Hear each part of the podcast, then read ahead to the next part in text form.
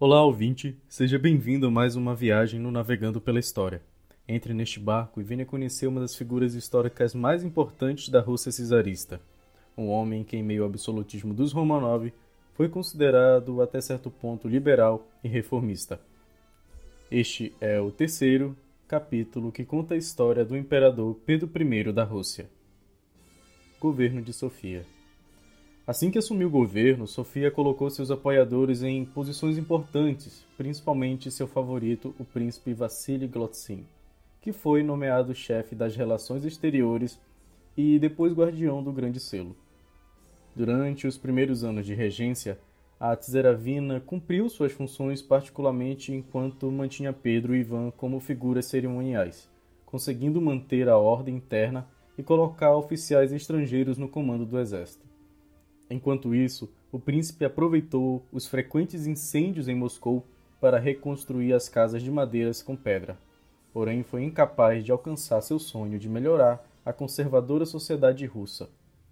Externamente, Sofia procurou aceitar as perdas territoriais que o país tinha sofrido em conflitos passados, e assim, para este fim, enviou embaixadores para Estocolmo, Varsóvia, Copenhague e Viena, com o objetivo de reforçar acordos de paz e estabelecer as novas fronteiras da Rússia. Entretanto, o principal ponto de complicação era com a Polônia e a situação de Kiev.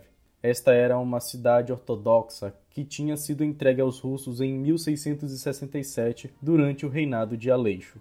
Porém, sob os termos do Tratado de Adrusovo, ela deveria ser devolvida aos poloneses depois de dois anos. Isso nunca ocorreu e a Polônia recusava-se a abrir mão de sua reivindicação, enquanto a Rússia evitava quaisquer discussões a respeito e postergava a entrega.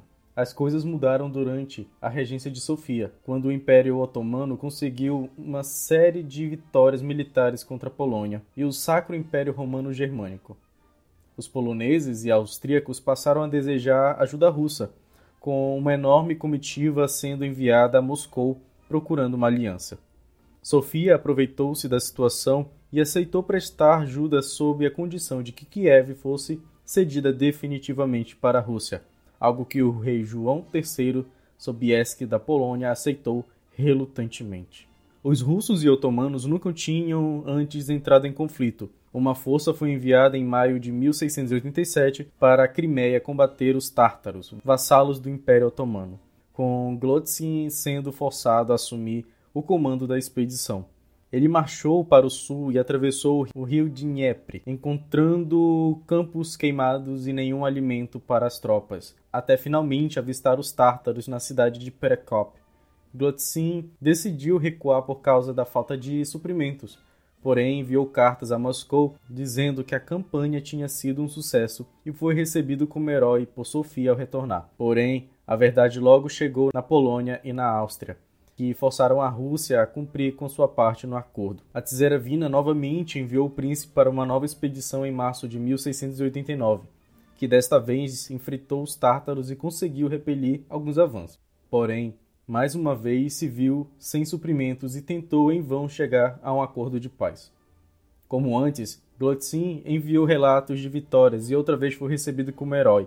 Porém, agora a insatisfação e depravação geral com Sofia eram muito maiores, especialmente vindas de Pedro, a tomada de poder. O descontentamento com Sofia e Glotzin cresceu com o anúncio da segunda expedição militar, com os opositores da regente se reunindo ao redor de Pedro. O czar desaprovou as campanhas do príncipe e recusou aceitar suas supostas vitórias, expressando publicamente sua repulsa ao favorito. Sofia ficou chocada pelas ações do meio-irmão e passou a sentir-se insegura, tentando fortalecer sua posição avaliando com os estresse a possibilidade de ser coroada, criando e espalhando pela Europa um retrato seu usando o cetro, orbe e a coroa de Monomaco, além de contendo versos de um poema laudatório de suas realizações e se intitulando autocrata da mesma forma que os cisares. Essas ações alarmaram os apoiadores de Pedro, e este começou a desafiar pessoalmente a meia-irmã ao destratá-la em cerimônias públicas. A tensão entre os dois lados subiu, com Sofia cada vez mais movimentando-se por Moscou, cercada de guardas e bajulando os Strelts em troca de apoio. A crise começou em 27 de agosto de 1689, quando uma carta anônima e falsa chegou na capital, dizendo que o exército de brincadeira de Pedro em Pedroskioks atacaria Moscou naquela noite para matar Ivan e Sofia. Como precaução, os portões do Kremlin foram fechados e vários strelts foram convocados para defender o palácio. Naquela noite, um dos criados do czar foi entregar um despacho de rotina no Kremlin, porém sua aparição foi interpretada erroneamente pelos strelts como prelúdio do ataque e ele foi espancado. Apoiadores de Pedro dentro do exército souberam do ocorrido e acharam que era o começo de um ataque por parte de Sofia, alertando Pedro Scott. Pedro foi acordado no meio da madrugada e partiu para refugiar-se no mosteiro da Trindade São Sérgio, uma grande fortaleza e o lugar mais sagrado da Rússia naquela época. Da segurança do mosteiro, Pedro aproveitou sua posição como czar legítimo e enviou cartas aos comandantes Strelts convocando-os até São Sérgio. Porém, Sofia proibiu que qualquer um deixasse Moscou sob a pena de morte. A regente enviou emissários para tentar uma reconciliação, porém sem sucesso. Dias depois, o czar enviou novas cartas pedindo a presença dos comandantes, desta vez com ameaças de morte, com as decepções do lado da Tseravina aumentando. Sofia foi pessoalmente para o mosteiro em 20 de setembro para falar com o meio-irmão, porém sua entrada foi barrada. Logo depois de sua volta para a capital, novas cartas de Pedro chegaram denunciando uma conspiração contra sua vida. Aqueles ainda indecisos abandonaram a regente e foram para o lado do czar quem, apesar de tudo, tinha jurado defender e obedecer, com as últimas tropas leais a Sofia ali abandonando em 22 de setembro. Sem apoio político e militar, ela aceitou a derrota e abriu mão da regência. Em seguida, vários de seus apoiadores foram executados. Glotzin acabou exilado para o Ártico, enquanto própria Sofia foi confinada ao convento de Novodevichy pelo restante de sua vida. Grande Guerra do Norte. Aliança entre a Dinamarca, Rússia, Polônia e Saxônia deu-se em segredo durante o outono de 1699. Naquela época, o governante, ditador eleitor da Saxônia, era também rei da Polônia. Em 12 de fevereiro de 1700, tropas saxônicas atacaram a cidade sueca de Riga e outras fortificações na Livônia. No dia 20 de março, Frederico IV da Dinamarca interveio militarmente contra o ducado de Holstein-Gottorp, aliado da Suécia, dando início à guerra. A Rússia, por sua vez, não demoraria a assediar o porto sueco de Narva, completando a ofensiva geral.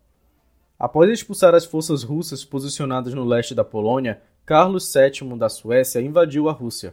O exército de Pedro havia evoluído desde a Batalha de Narvas, mas ainda assim foi derrotado em Neslaia. Os suecos, por outro lado, começaram a sofrer problemas de abastecimento e o seu principal comboio foi interceptado e destruído. Buscando resolver este problema, e também evitar o rigor do inverno russo, Carlos VII rumou para a Ucrânia, onde recebeu o auxílio de Hetman Ivan Mazepa. Essa estratégia não teve sucesso e em 1709 teve sua marcha interrompida pela pequena fortificação de Poltava, onde foi derrotado decisivamente. Com apenas 1.500 homens, o rei da Suécia teve que fugir na direção da Moldávia, onde, durante cinco anos, ficou sob o controle do governo do Império Otomano.